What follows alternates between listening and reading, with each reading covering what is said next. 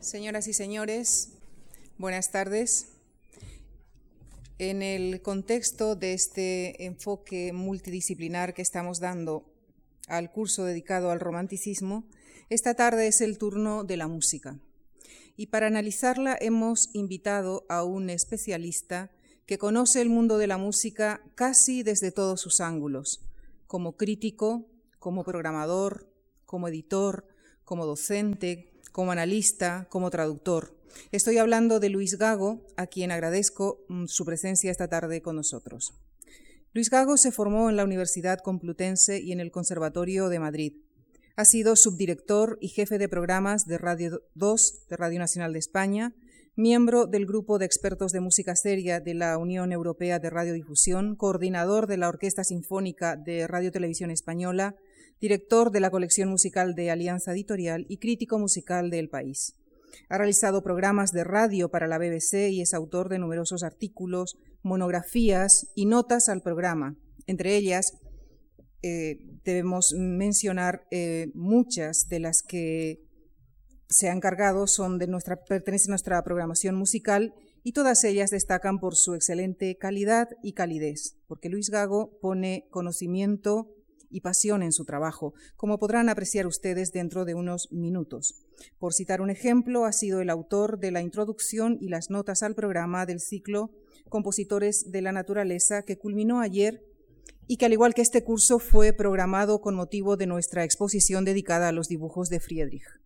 Su trabajo como traductor es amplio y en él quisiera destacar sus traducciones del Lied eh, alemán, dado que en Luis Gago se dan esas dos vertientes esenciales para traducir el líder, formación musical y conocimiento de la poesía en su versión original. También ha traducido un gran número de libros, el último ha sido El, el ruido eterno de Alex Ross, en donde se analiza la historia cultural de la música del siglo XX y que va ya por la quinta edición. Es autor además de las traducciones de numerosos libretos de óperas y oratorios. Colabora habitualmente con la Royal Opera House, el Covent Garden de Londres, la Metropolitan Opera de Nueva York y actualmente es editor de la revista de libros y director artístico del Liceo de Cámara, ambos de la Fundación Caja Madrid. Señoras y señores, les dejo con Luis Gago para que nos hable de Schubert y para que nos explique por qué le define como el romántico que no pudo ser. Muchas gracias.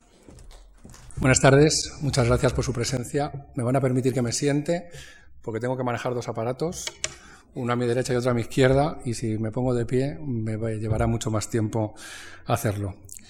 Eh, gracias, Lucía, por tu presentación. No se me olvida tu pregunta, la voy a contestar, no te preocupes. Lo que tú quizás no sepas es que hace 28 años yo tocaba el violín en este mismo escenario, según venía calculando y mentalmente en el metro cuando venía hacia aquí. La Fundación March ha sido siempre eh, extraordinariamente amable conmigo. En aquellos años juveniles tocaba el violín.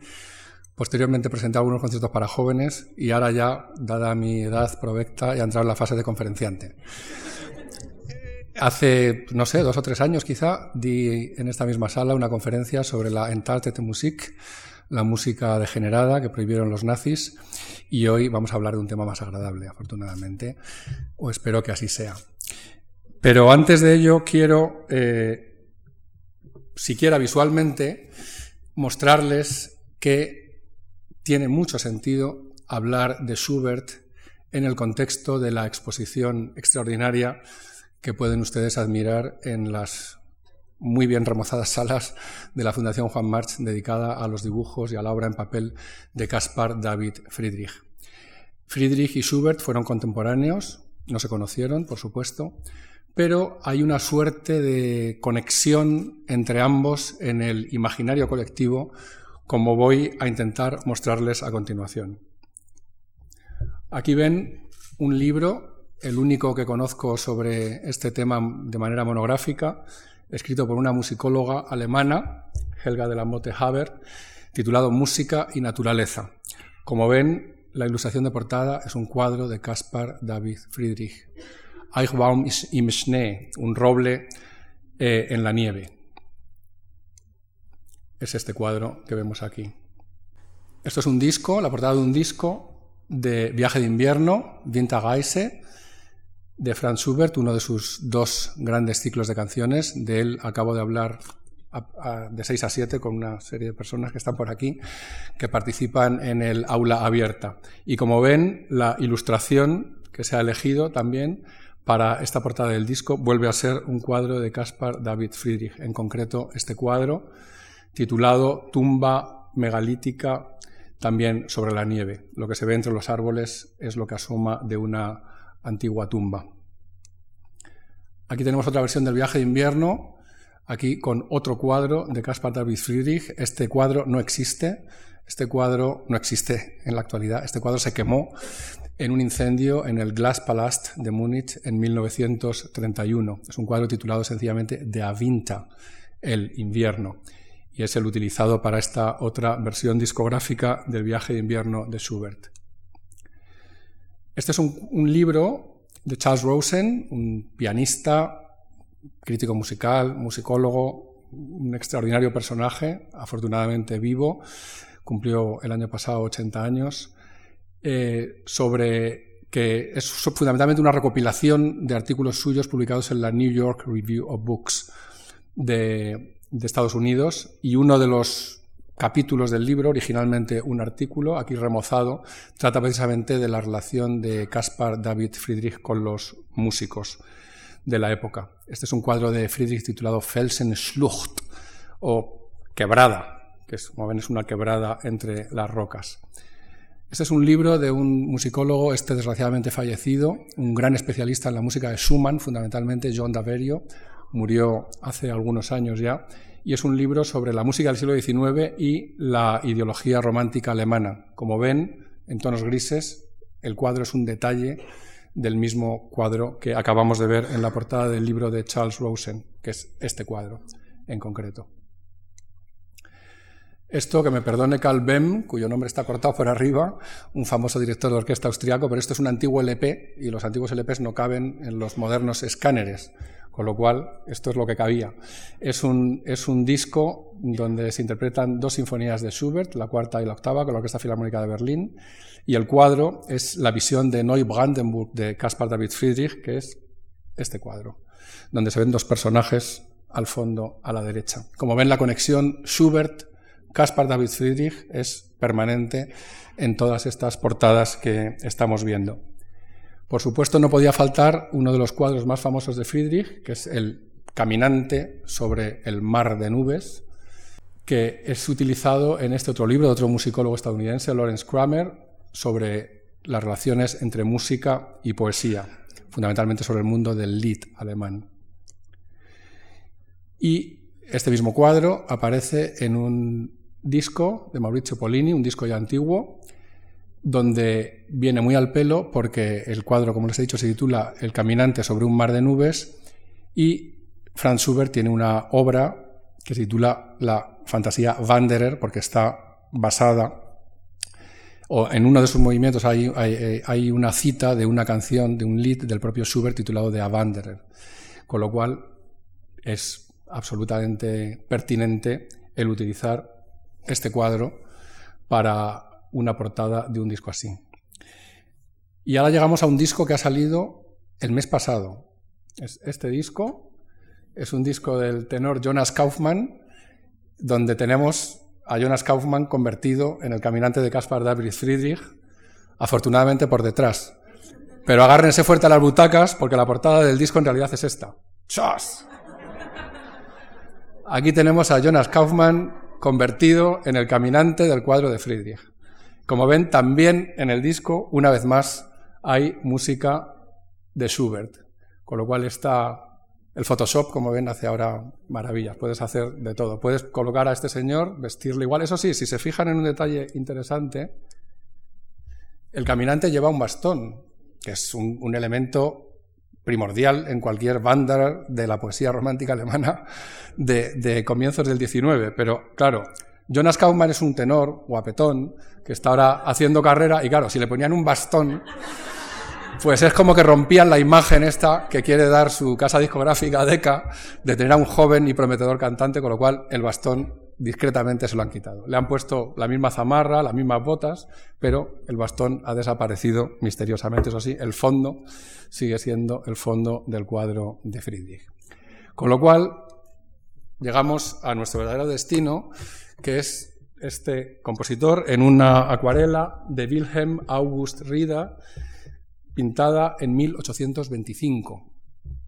Digo este dato porque ahora, si me lo permiten, voy a hacer un poco de numerología para intentar empezar a responder la pregunta que me ha hecho Lucía al final de su amable presentación. Franz Schubert nació en 1797. Murió en el año 1828. Murió a los 31 años. Todo lo que hizo, que es inconcebible, lo hizo en ese pequeño lapso de tiempo. Y es importante pensar la Europa a la que llegó Schubert, en la que nació Schubert en términos musicales. Eh, ustedes han oído hablar de lo que se suele llamar la segunda escuela de Viena, es decir, la integrada por Arnold Schoenberg y sus dos principales discípulos, Anton Webern y Alban Berg. Raramente se utiliza, en cambio, la expresión primera escuela de Viena, porque si hay una segunda, es que hay una primera. Y esa primera escuela de Viena es la integrada por otra trilogía de nombres, que es los grandes padres del clasicismo musical vienés, es decir, Joseph Haydn, al que acaba de al que perdón, va a dedicarse un ciclo próximamente a partir de finales de este mes la Fundación Juan March y a su influencia fundamentalmente, eh, Wolfgang Amadeus Mozart y Ludwig van Beethoven. Vamos a repasar las fechas. Haydn nace en 1732, muere en 1809, por eso estamos celebrando este año el segundo centenario, estamos recordando este año el segundo centenario de su muerte. Mozart nace más o menos una generación después, 1756. Muere en 1791, joven, con 35 años, no tan joven como Schubert, pero también muy joven. Y Beethoven nace un poquito después, en 1770. Muere en 1827, el año antes de la muerte de, de Schubert. Con lo cual nos encontramos que estos grandes creadores del clasicismo vienes nacen en ese lapso de casi medio siglo entre 1732 y 1770, las fechas de Haydn y de, Beethoven. Schubert, en cambio, nace en 1797. Es decir, en la generación siguiente, más o menos, en términos de años, en la generación siguiente a la de Beethoven. Schubert nace un poco en tierra de nadie. no nace en las décadas que lo hubieran hecho claramente un compositor clásico y no nace tampoco en los años en que empiezan a nacer los grandes compositores románticos. Y los grandes compositores románticos nacen como una piña. Félix Mendelssohn, 1809. Chopin y Schumann, cuyos aniversarios celebraremos el año próximo. Los dos nacen en 1810, el año siguiente de Mendelssohn. Al año siguiente de Chopin y Schumann, 1811, nace Franz Liszt, uno de los grandes nombres del romanticismo musical. Y dos años después de Liszt, en 1813, nacen los dos grandes nombres de la ópera del siglo XIX.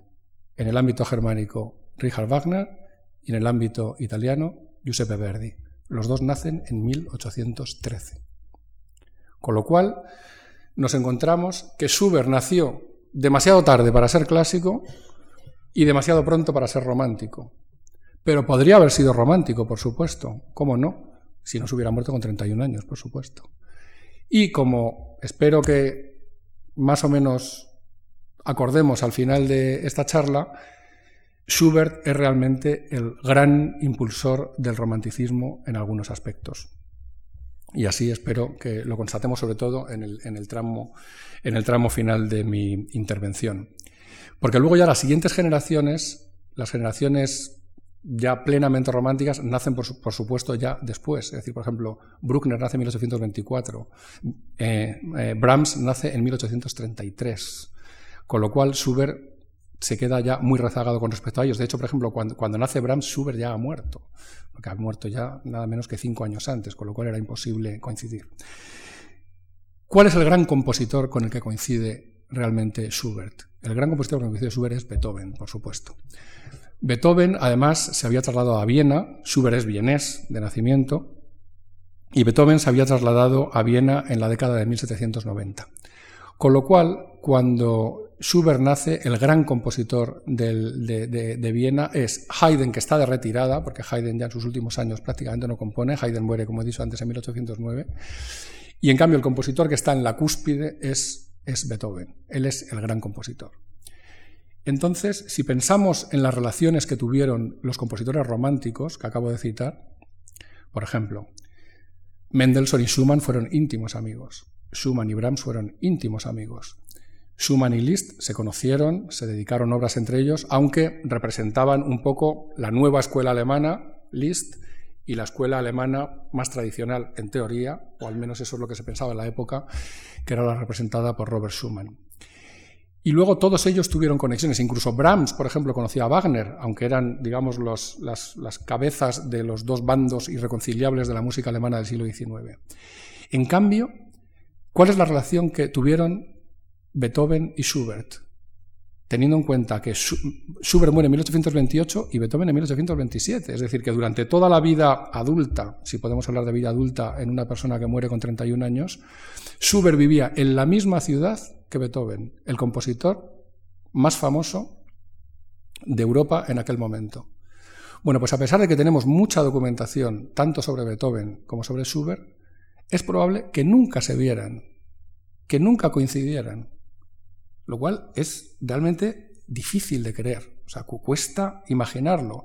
Pero es muy plausible, porque como he dicho, tenemos mucha información. De Beethoven incluso tenemos un elemento que no tenemos prácticamente de ningún compositor o de ninguno. Y es que como era sordo, tenemos sus cuadernos de conversación, con lo cual sabemos lo que hablaba. Es como si le hubiéramos puesto allí una grabadora y hubiéramos escuchado lo que hablaba. No todo, por supuesto, pero gracias a los cuadernos de conversación de Beethoven sabemos mucho, mucho de su vida privada, de su vida íntima.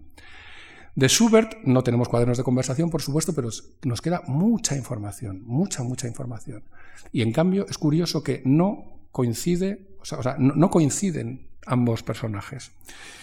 Les voy a leer lo que escribió Schubert en su diario el 16 de junio de 1816.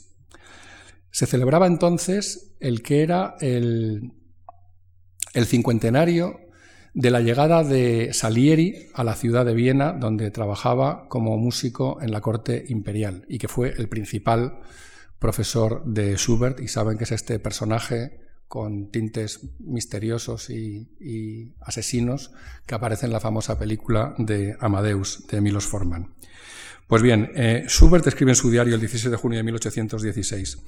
Debe de ser hermoso y refrescante para un artista ver a todos sus alumnos reunidos a su alrededor, cada uno esforzándose por dar lo mejor de sí para su aniversario, y oír en todas estas composiciones la expresión de una naturaleza pura, despojada de toda la excentricidad que es habitual entre la mayoría de los compositores hoy en día, y que se debe casi exclusivamente a uno de nuestros más grandes artistas alemanes, Beethoven, así, entre corchetes, añadimos nosotros. Esa excentricidad que une y confunde lo trágico con lo cómico, lo agradable con lo repulsivo, el heroísmo con los bramidos, y lo más sagrado con arlequinadas, sin distinción, como empujando a las personas a la locura en vez de disolverlos en el amor, incitarlos a la risa en vez de elevarlos hacia Dios. Esto es lo que pensaba Beethoven en 1816 de Beethoven. Lo que pensaba Schubert, me parece que dicho Beethoven. Esto es lo que pensaba Schubert de Beethoven. Sin duda está hablando por boca de su maestro. Es decir, Schubert en 1816 tiene 19 añitos. Aunque es un genio, como vamos a ver enseguida, ya para entonces, mentalmente todavía está bajo la figura de Salieri. Y no es casual que en este mismo año, en 1816, poco después de escribir esto en su diario, Schubert toma mm, dos decisiones muy drásticas en su vida. La primera es que abandona el hogar familiar y se va a vivir con un amigo. Y la segunda es que se revela contra su padre. Eso que todos tenemos que hacer en algún momento, pues Schubert lo hizo en 1816, se rebeló contra su padre. Su padre era un maestro de escuela y lo que quería era que su hijo fuera maestro de escuela, como él. Y Schubert dijo, no, yo quiero ser músico. Y entonces dijo que no iba a volver a dar clases en la escuela de su padre y que lo que iba a hacer era independizarse e iba a ser músico. Con lo cual 1816 es un año que es un punto de inflexión capital en la vida de Schubert, porque toma esta decisión que a partir de entonces encauza su vida. Y Schubert luego cambió, por supuesto, su opinión sobre Beethoven y en 1822, seis años después, le dedica una obra, una obra menor, por cierto, una obra que es unas variaciones para piano a cuatro manos sobre una canción francesa. Y las dedica a Beethoven y en la dedicatoria de, la partitura lo, dice, dedicado a Ludwig van Beethoven de su adorador, Ferrerer en alemán, y admirador, de Wunderer, Franz Schubert. O sea, pasa de dedicarle estos vituperios que le dedica en, este, en esta entrada del diario a calificarlo de adorador y admirador. Esto, por supuesto, tampoco hay que tomarlo al pie de la letra, porque cuando uno dedica algo a alguien, pues se supone que es porque lo admira. Y esto forma parte un poco de la, de la mística de las dedicatorias. Pero lo que es cierto es que está claro que en 1822 Schubert admiraba y mucho a Beethoven. En cambio, se mantenía alejado de él. ¿Por qué se mantenía alejado de él? Solo caben dos explicaciones. Una, porque se consideraba demasiado poca cosa comparado con Beethoven, tenido por todos y por el propio Beethoven el primero como un genio. O dos, porque sabedor del talento que tenía, esperaba emularlo. Y a pesar del genio de Beethoven, eso no le amedrentaba y él, aspiraba a ser un compositor al menos tan famoso como él. Sí sabemos, y esto está perfectamente documentado, que, Schubert fue uno de los portadores de las velas que acompañaron al ataúd de Beethoven cuando se celebró su funeral y su entierro en Viena en 1827. Y también sabemos, aunque esto no está tan claro, que uno de los últimos deseos de Schubert, cinco días antes de morir, fue que le tocaran, en su lecho de muerte literalmente, el cuarteto Opus 131 en do sostenido menor de Beethoven, cosa que al parecer se hizo porque de ello se encargó su hermano Ferdinand, en cuya casa pasó los últimos días de su vida Schubert. Es decir, que Schubert mantuvo esta relación difícil con Beethoven. Hay muchos testimonios que dicen que sí que se vieron, y que, pero realmente no lo podemos saber a ciencia cierta. Probablemente Schubert vivió lo que es el título del próximo ciclo de conciertos que va a haber en esta casa dentro de unos días, La angustia de la influencia, que como saben es el título de un libro del crítico literario Harold Bloom, en inglés The Anxiety of Influence, que es cuando la influencia de, de alguien que se dedica a lo mismo que te dedicas tú acaba convirtiéndose en algo angustioso, porque no puedes desprenderte de ella.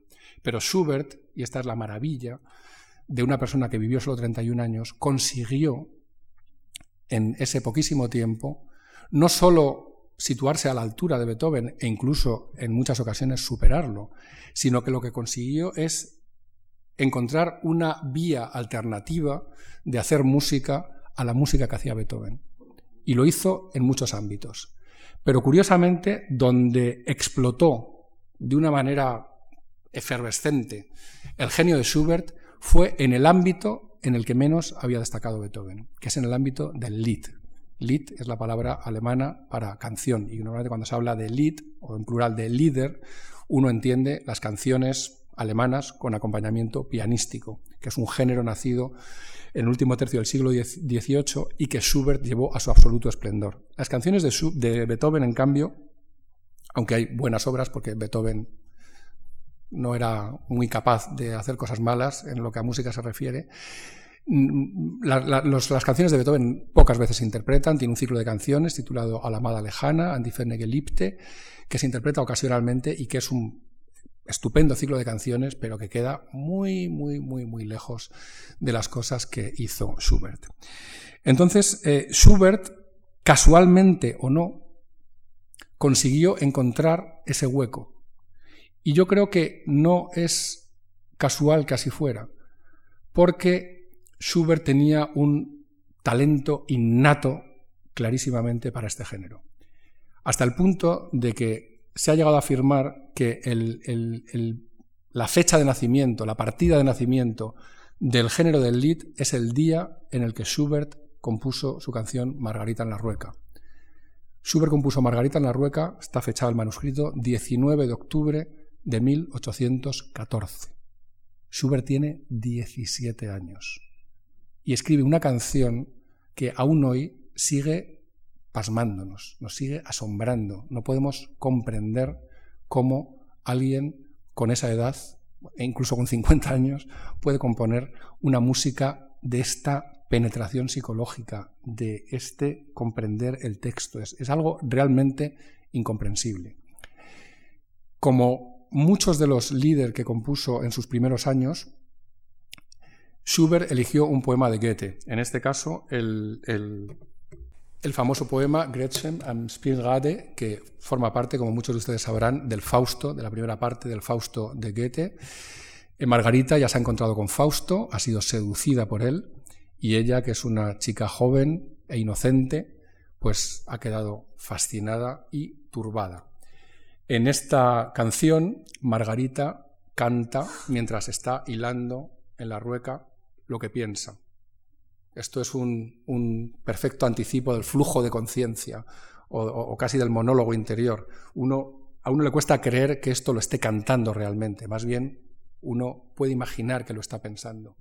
Y si ustedes leen el texto ahora cuidadosamente mientras vamos a escuchar la canción, piensen en, en cómo Schubert va interpretando los estados anímicos de esta jovencita, de esta jovencita que que estaba tranquila y que de repente este hombre la, ha dejado fuera de sí, no para de pensar en él, y cómo va pasando el ámbito de lo psicológico a lo físico.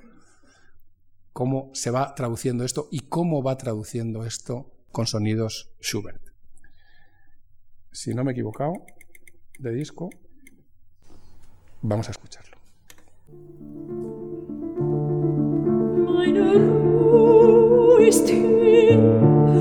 Herz ist schwer, ich finde, ich finde sie nimmer und nimmer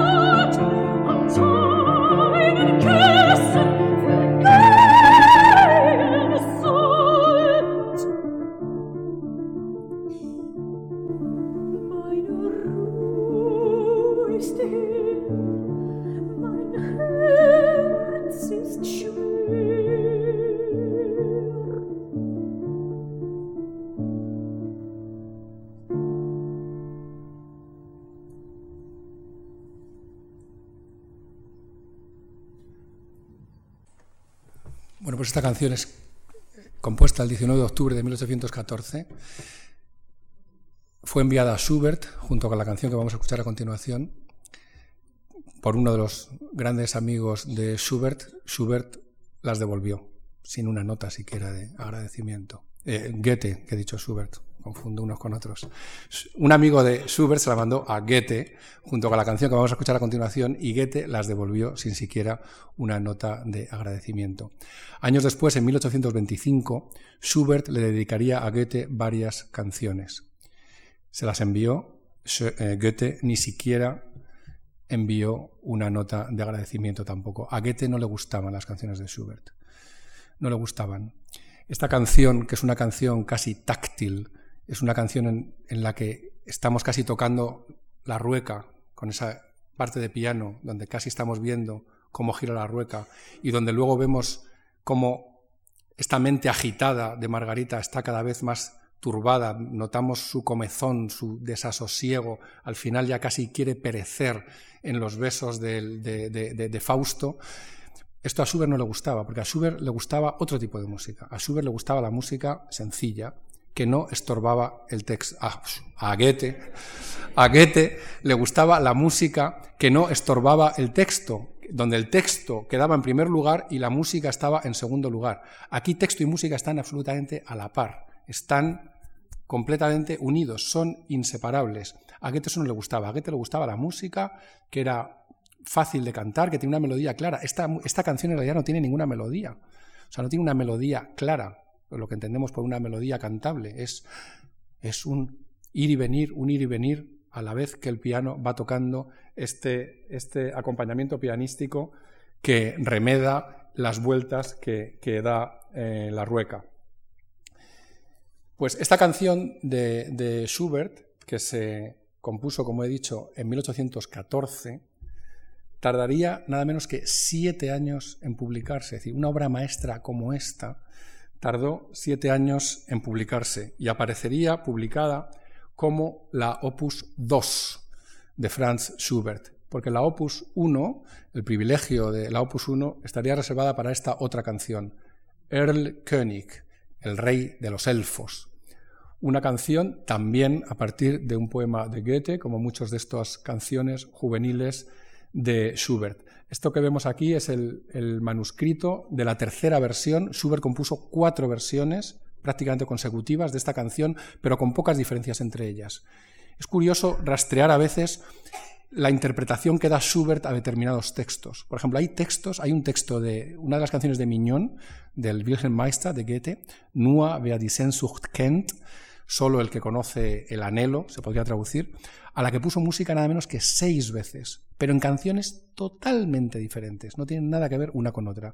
Y en cambio hay veces que escribe una música para un texto, como el caso del Koenig, y escribe también cuatro versiones, pero cuatro versiones que son simplemente pequeñas variantes entre una y otra. Y además generalmente lo hace incluso en el mismo día o en días consecutivos.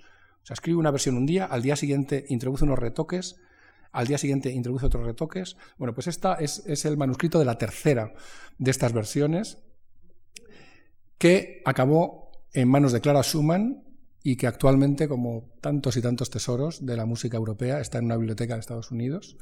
Y lo que ven aquí es la primera edición. Si se fijan, aquí abajo, ven que ponen Erstes Werk, primera obra. Es decir, es una obra es la primera obra impresa de Schubert, 1821. En 1821, ustedes saben que las obras de Schubert se, llevan normalmente una D delante. Esta D es la inicial de Otto Erich Deutsch, que es una de estas personas pacientes y laboriosas que tantos bien han hecho por la humanidad, que se dedicó a catalogar toda la obra de Schubert. Y su catálogo de las obras de Schubert, que contiene 965 entradas, eh, lleva siempre la D delante. Bueno, pues para cuando se publica esta, esta, esta obra, la primera de Schubert, Schubert llevaba compuestas 600 obras, o sea, 600 obras del catálogo de Schubert estaban ya compuestas cuando aparece la primera en imprenta. Es decir, que en 1821 Schubert seguía siendo un compositor perfectamente desconocido, porque aunque circulaban, por supuesto, como siempre han circulado las copias manuscritas, no tiene nada que ver las copias manuscritas que una obra impresa. Pero fíjense en otro pequeño detalle que está aquí abajo. Estos son los editores de la obra, Capi y Diabelli. Diabelli es un editor que hoy es famoso por el encargo que hizo a varios compositores para escribir unas variaciones sobre un tema propio. Las variaciones que compusieron otros no, no han pasado a la historia, pero sí las 33 que compuso Beethoven. Pero vean lo que pone antes. Incomisión. No la querían publicar. Breitkopf y Hertel también se le ofreció la, publicación de Gretchen y de, y de y tampoco la quisieron publicar. Y Capi y Diabelli las publicaron porque unos amigos de Schubert sufragaron la edición, la pagaron. Y entonces, por encargo de ellos, y por eso el comisión que ven aquí abajo, y entonces, por encargo de ellos, fue por lo que El Koenig se pudo, se pudo publicar. Bien, El Koenig es una balada de Goethe y es, presenta grado de dificultad para un compositor 10. ¿Por qué? Pues porque es una balada en la que tenemos nada menos que cuatro personas poéticas. En, la canción que acabamos de escuchar había una sola persona poética, Gretchen. Hablaba en primera persona y no había nada más. Aquí, si se fijan, tenemos esto que es, digamos, un narrador. Aquí, donde pone hijo mío, tenemos al, padre. Aquí, el que le contesta es su hijo. Y aquí un poco más abajo, aquí, bueno, ven querido hijo, ven conmigo y estate tranquilo, cálmate hijo mío, es el rey de los elfos. Es decir, Schubert tenía aquí que dar música a cuatro personas poéticas diferentes. Y como verán ahora cuando lean el texto, esto es una cabalgada, una cabalgada en la que va el padre con su hijo agarrado a él por detrás. Entonces el hijo cree ver al rey de los elfos, con su corte de, de duendes y de elfos a su alrededor, que le quieren raptar. El padre no lo ve, se imagina que, lo que el hijo está viendo es una alucinación y al final, como verán, ahora pasa lo que pasa.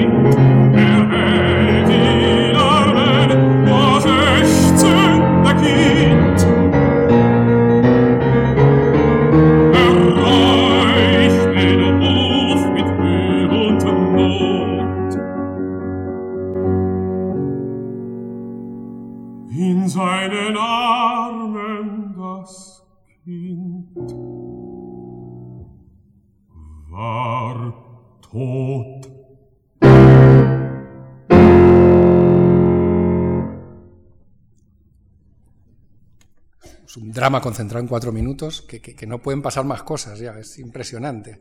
Entonces, claro, tengan ustedes en cuenta que en esta canción Schubert utiliza nada menos que 11 tonalidades diferentes. ¿Cómo podía gustarle esto a Goethe? Que a Goethe lo que le gustaba era una canción toda igualita, donde se repitiera siempre la música, una canción estrófica. Esto le tenía que, producir un sarpullido. Con lo cual no es extraño que, devolviera las canciones como diciendo, aparta de mí este cáliz, yo no quiero saber nada de este tipo de música. Esta música no me gusta. Esta es una canción de 1815. Es decir, Schubert tenía entonces solo 18 años. Y vemos qué capacidad tenía para poder plasmar la complejidad inmensa de un texto como este, que está, aparte de las cuatro personas poéticas, debatiéndose constantemente entre lo que es la, percepción externa y lo que es la imaginación interna. Es decir, lo, lo que realmente hay y lo que uno cree que hay.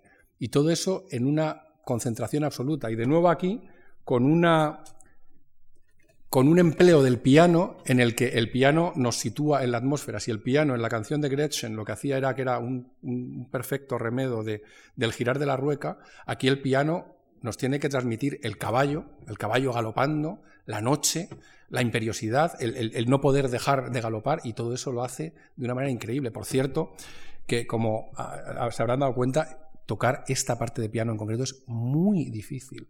Es decir, que Schubert estaba componiendo también música que no estaba al alcance de cualquiera.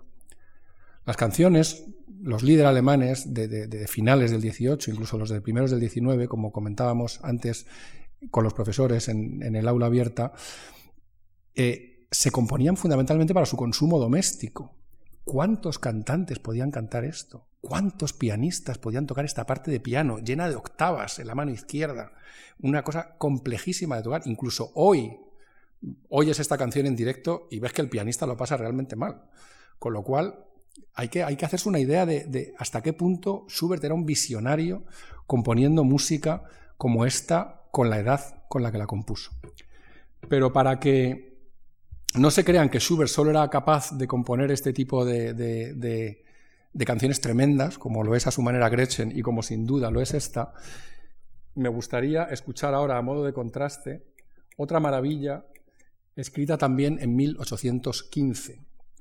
Pero antes les quería decir una cosa que me parece muy importante, al hilo, y sigo intentando responder la pregunta de Lucía del, principio. Hemos dicho que estas canciones que como escuchas son de 1814 y de 1815. Opus 1, El König, Opus 2, Gretchen. ¿Qué otra música estaba componiendo Schubert al tiempo que hacía estas obras maestras visionarias? Pues estaba haciendo música muy poco interesante. Qué curioso.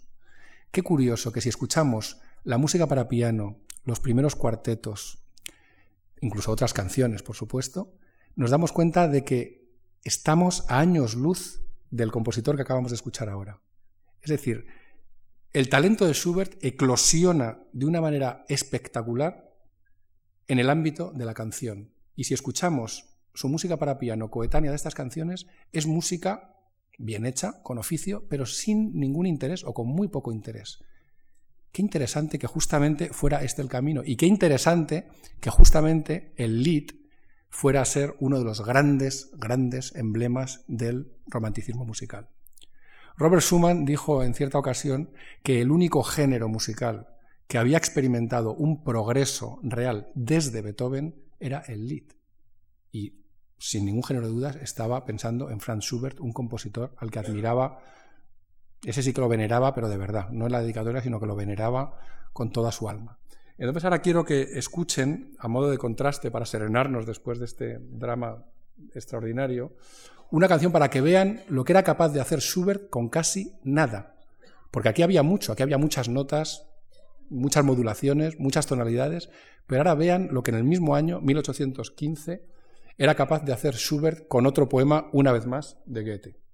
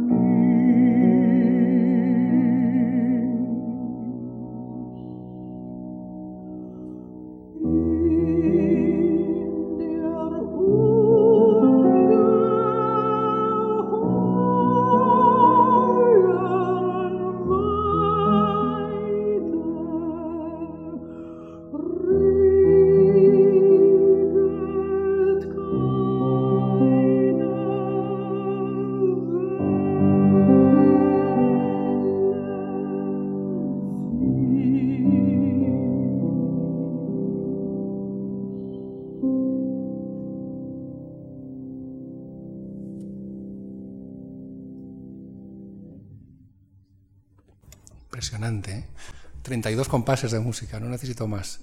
¿Cómo se puede describir la ausencia de movimiento con música que en sí misma es movimiento? ¿Cómo puede hacerse? Pues se hace así. ¿Qué modulación en Fichterlich? ¿Cómo te, queda? ¿Cómo está cantado también? Hay que decirlo. Los intérpretes ayudan mucho a hacer grandes las canciones también. Eh, y una vez que tuve que escribir esta canción, me acordé de un, de un de un poema de José Hierro que dice, bueno, esta música lleva mucha muerte dentro. Dice, porque la música y el mar tienen el mismo origen. Porque empiezan por la letra M los dos. Y, es esto, o sea, aquí estás viendo a la vez silencio y a la vez estás viendo una premonición absoluta de la muerte. Es muy importante cuando se escuchan las, las canciones de Schubert ponerse en situación. Por ejemplo, Schubert tiene mm, varias canciones dedicadas a la luna. Algunas con, poemas del propio Goethe como Andenmont, otras con poemas de otros autores. Y la luna, como ven, también fue una fijación de Caspar David Friedrich que pintó dos cuadros casi idénticos.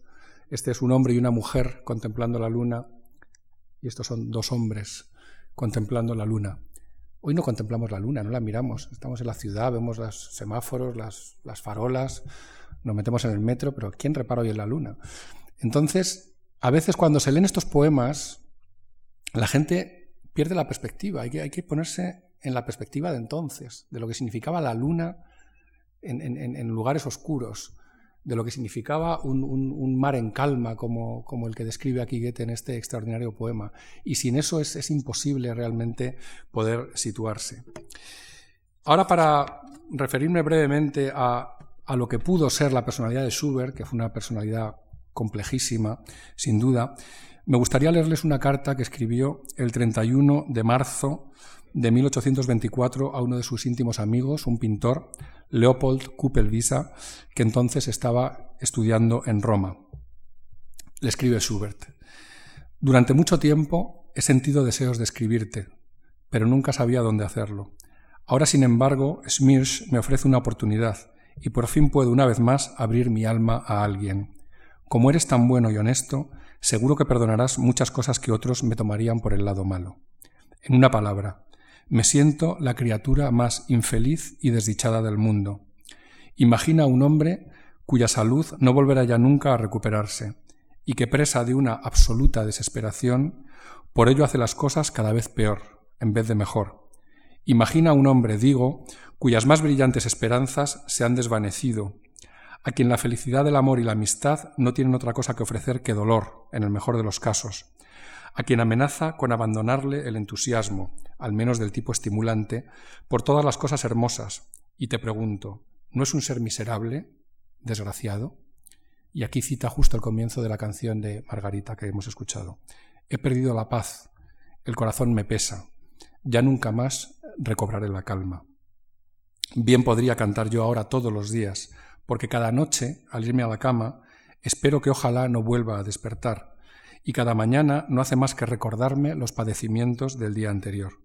Así, sin alegría y sin amigos, habría de pasar mis días, si no fuera porque Schwind viene a visitarme una y otra vez y me trae un rayo de aquellos dulces días del pasado. De canciones no he escrito muchas nuevas, pero he estado trabajando en varias obras instrumentales, y he escrito dos cuartetos para violines, viola y violonchelo, y un octeto, y quiero escribir otro cuarteto. Lo cierto es que intento preparar así mi camino hacia la gran sinfonía. Él quiere seguir el camino de Beethoven, está claro.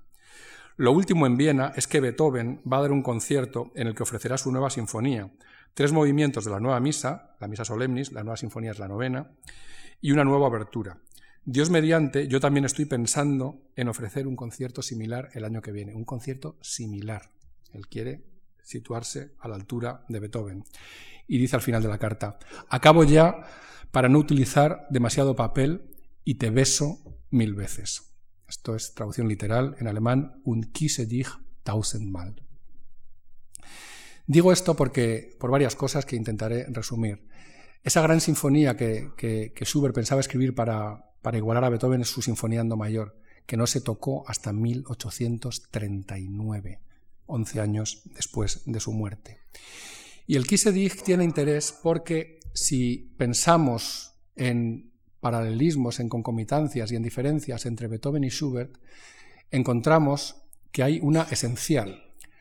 Eh, Beethoven fue una persona que se dejó querer por los grandes aristócratas de la época, que son los que le permitieron vivir en Viena completamente despojado de todo servilismo hacia un patrón, y siendo un misántropo, no solo por sus ordenas, sino porque era una persona tendente a la misantropía.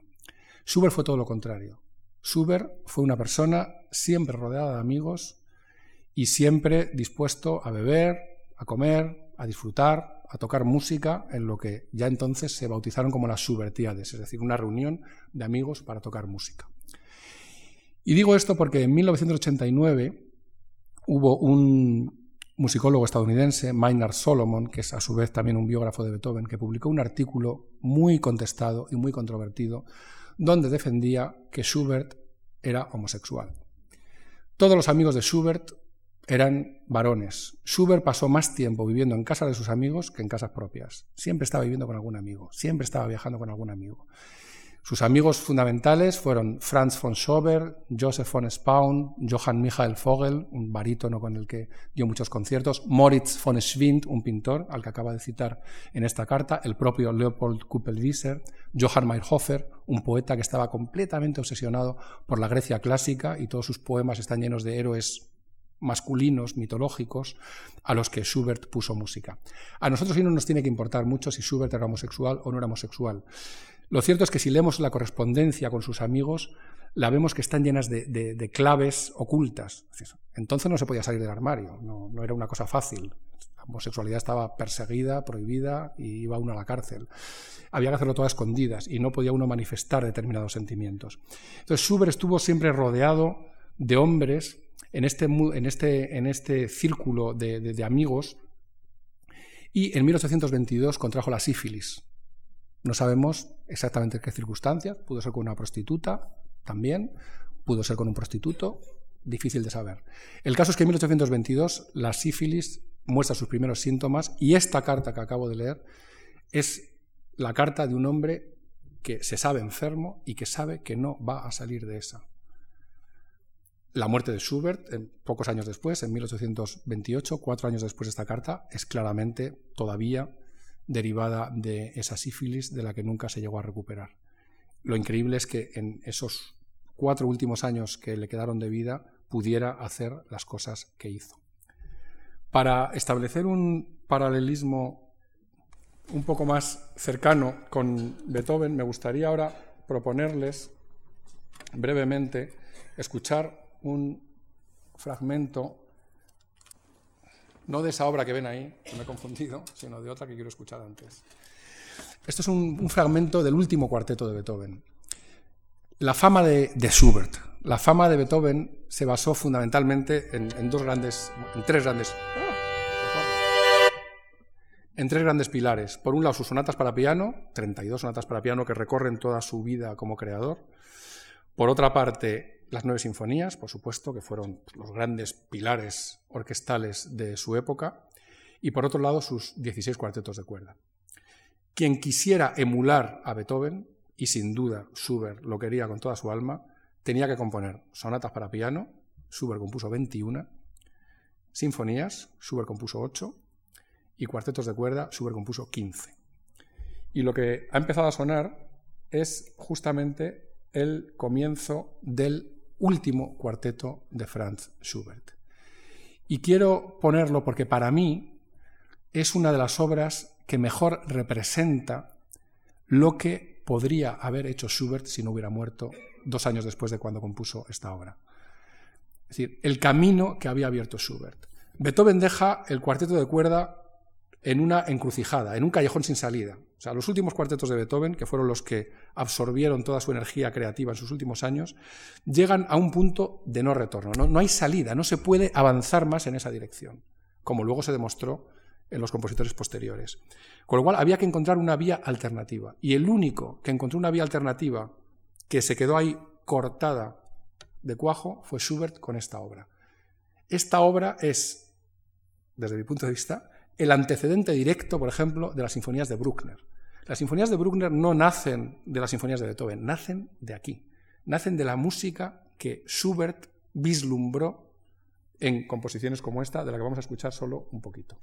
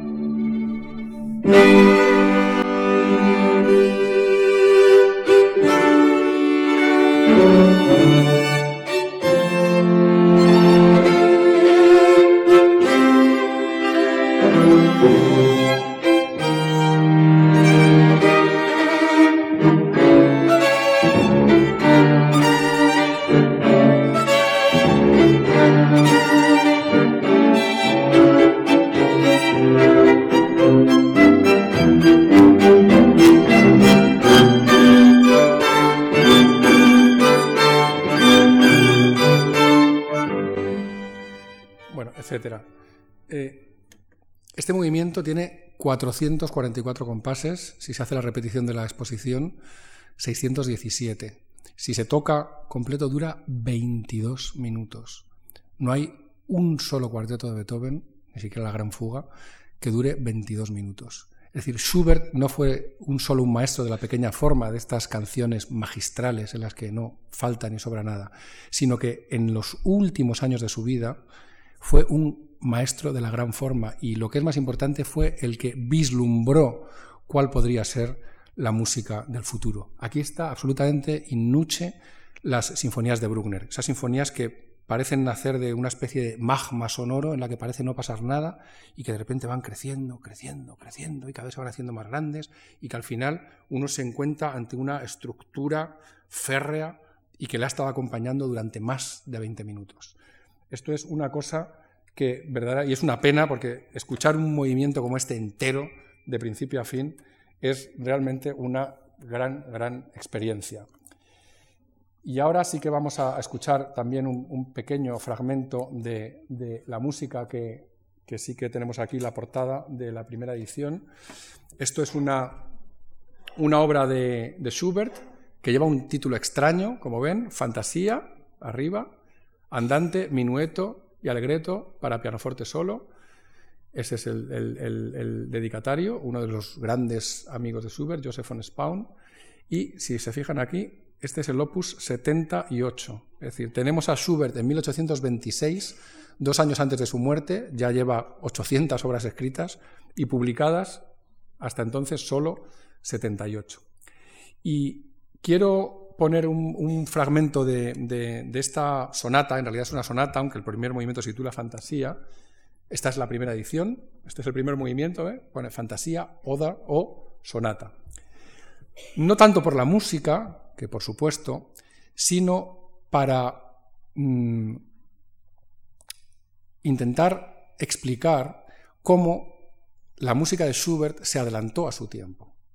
O sea, fue, escribió una música que en su tiempo era imposible casi de asimilar y de comprender, por muchos motivos.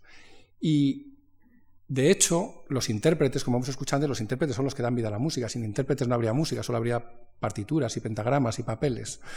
Y la música de Schubert ha tenido una mm, comprensión muy tardía. Si escucháramos cómo se interpretaban algunas obras de Schubert en los años 40, 50, nos quedaríamos espantados, no se comprendía. La música para piano de Schubert se consideraba todavía música de salón y la tocaban como música de las que, de las que estudiaban la, gente en su casa o la que hacía gente en su casa, sin comprender lo que tenía esta música. Y quiero escuchar esto para que vean ustedes hasta qué punto un intérprete visionario que, que comprende una, una obra puede otorgarle su verdadero sentido. Solo este movimiento, o sea, el primer movimiento de esta sonata, en la interpretación que vamos a escuchar ahora dura 27 minutos. 27 minutos solo del primer movimiento de la sonata. Y me gustaría que repararan en algo muy importante que ven aquí y aquí, los silencios. En el último Schubert no solo es importante la música, es tan o más importante la no música, el silencio. Y cuando se toca la música, como la vamos a escuchar ahora, los silencios cobran una dimensión añadida que muchas veces, desgraciadamente, es pasada por alto. Vamos a escuchar.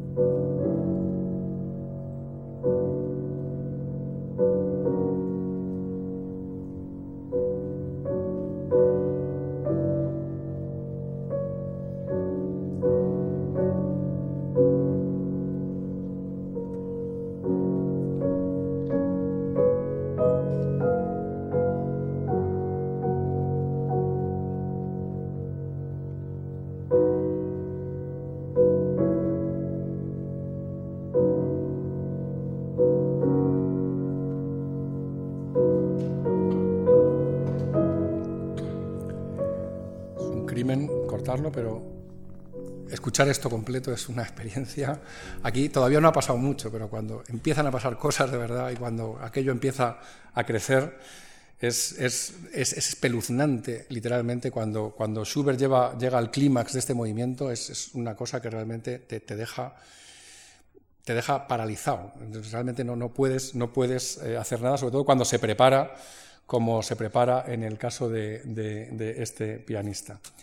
Cualquier valoración de Schubert como el romántico que no pudo ser, tiene que pasar por escuchar las obras que compuso en el último año de su vida.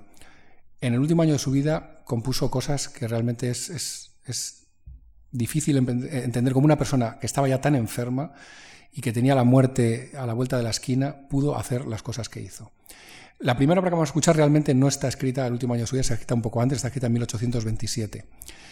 Es Winterreise. Winterreise parte de un ciclo de, poemas del que hemos estado hablando antes, de Wilhelm Miller, que es este señor, retratado aquí por Wilhelm Hensel, que compuso también los poemas que inspiraron a Schubert en su ciclo anterior, Die schöne Müllerin, La bella molinera. Es curioso analizar las, posibilidades del título de Winterreise. El ciclo de canciones de el ciclo de poemas de Wilhelm Miller se titulaba Die Winterreise. Esto es con artículo determinado, el viaje de invierno. Schubert, en cambio, tituló su ciclo Winterreise, sin ningún tipo de artículo. Y una persona que ha hablado en esta sala hace ya muchos años, desgraciadamente, Juan Benet, publicó una novela que se titula Un viaje de invierno, con el artículo indeterminado y que está profundamente inspirada en el, en el ciclo de canciones de Schubert. Friedrich estaba también obsesionado por el invierno. Este esta es la imagen perfecta del viajero del viaje, del viaje de invierno. En realidad esto es un cazador. Lo ¡Ay! Lo que vemos aquí abajo no es el bastón, sino un rifle. Es un cazador que se adentra en el bosque, pero es la perfecta imagen de muchas de las canciones del viaje de invierno donde vemos al caminante en medio de una naturaleza inhóspita, fría, en la que no hay seres humanos y en la que se tiene que adentrar en un camino lóbrego. Es increíble, por ejemplo, para mí que esta ilustración nunca se haya utilizado en una portada del viaje de invierno, porque esto es el viaje de invierno en estado puro. Esto es otro cuadro de Friedrich, una cabaña también cubierta de nieve en medio del invierno. Y esto es otro cuadro de Friedrich, este no en invierno, o al menos no hay nieve, pero sí que ilustra también muy bien el viaje de invierno, porque una de las últimas canciones del ciclo se titula La Posada, das Wirtshaus, y es un cementerio. Es un camposanto que se encuentra el viajero en medio del bosque, como aquí, ahí se ven las tumbas, y él se mete dentro porque el viajero del viaje de invierno lo que quiere es morirse, entonces al encontrarse un cementerio, pues lo que hace es entrar, entrar porque quiere quedarse allí, no quiere salir, quiere entrar y ya no salir de ese lugar. Y el viaje de invierno acaba con una de las canciones más estremecedoras y extraordinarias que se han compuesto jamás, que hemos escuchado ya ahora también, pero que ahora vamos a escuchar en una versión diferente, en este caso cantado por una voz femenina. Porque el viaje de invierno el protagonista es un caminante que en realidad puede ser un hombre o puede ser una mujer. Es un, es un, símbolo, es una imagen que, que realmente no, no tiene sexo. Bueno, vamos a escucharla.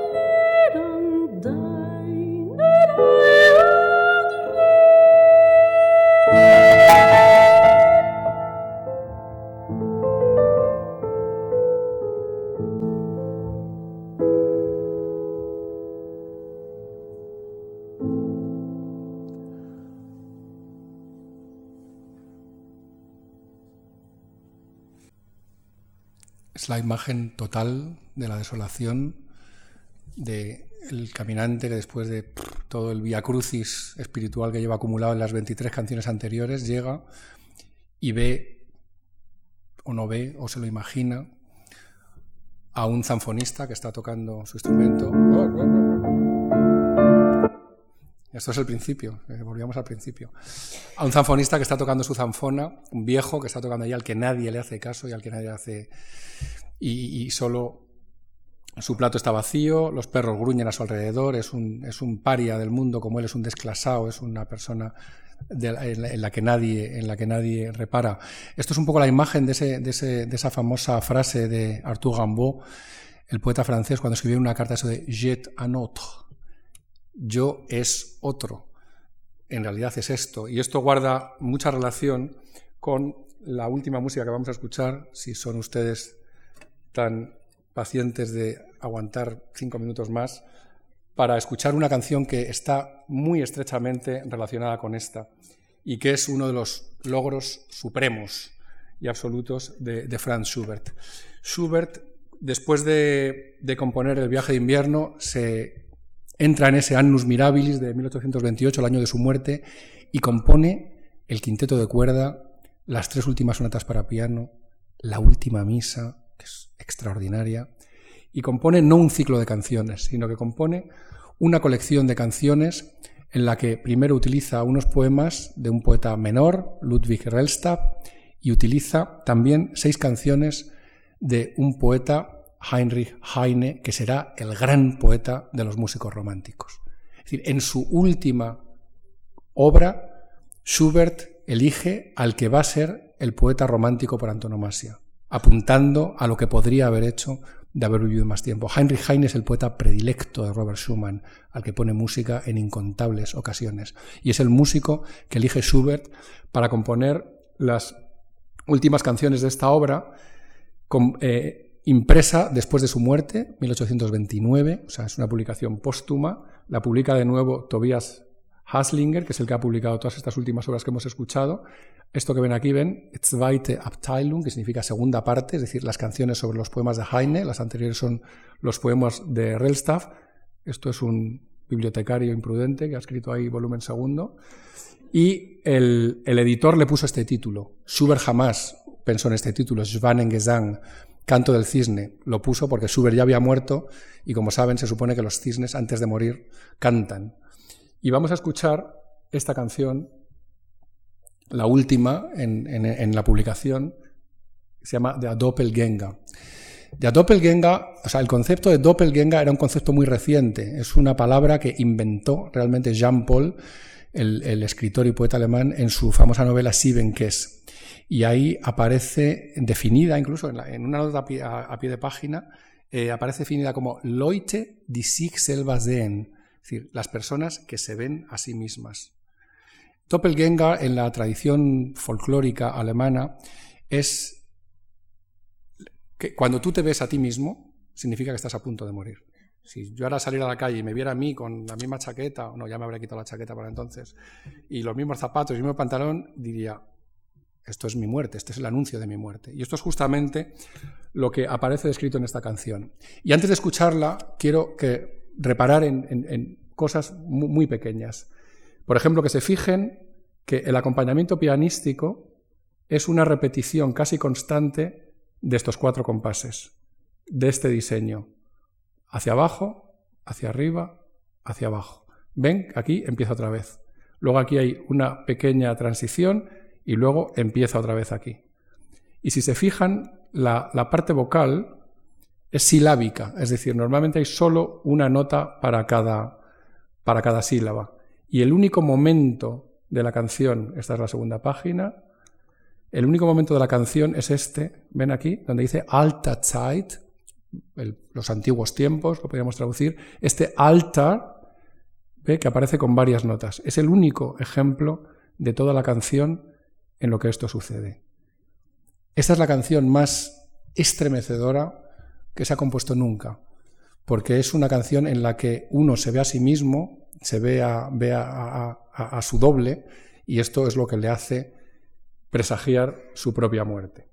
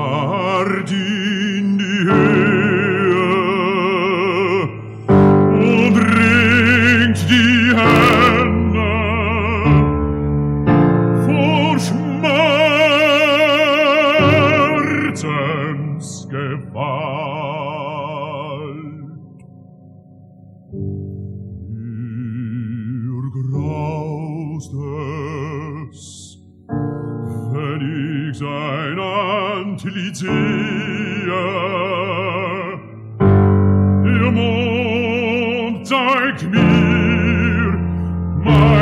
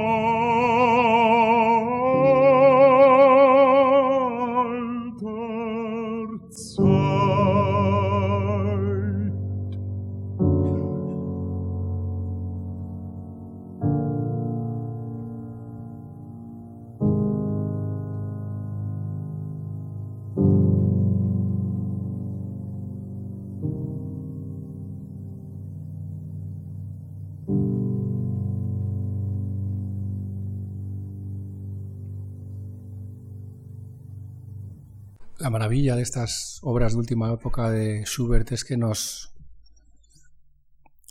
no- nos interpelan a nosotros mismos. Es decir, una canción como esta, en la que uno ve a un espectro que tiene su propia figura, y nunca mejor dicho la expresión en, castellano, es que nos, nos- nos muestra nuestros propios fantasmas, nos, nos hace preguntarnos muchas cosas a nosotros mismos.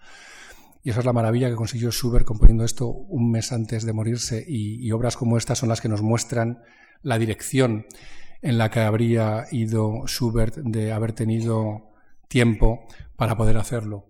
Hubo un amigo de, uno de estos grandes amigos de Schubert, Eduard von Bauenfeld, dijo una cosa que es absolutamente apropiada y que nos sirve para entender por qué Schubert fue capaz de componer cosas como Gretchen a los 17 años o como el Koenig a los 18 o esta canción o la anterior que hemos escuchado ya al borde de su muerte y que es una frase sensacional desde mi punto de vista. Dijo, un hombre que comprende así a los poetas es también él un poeta. Muchas gracias.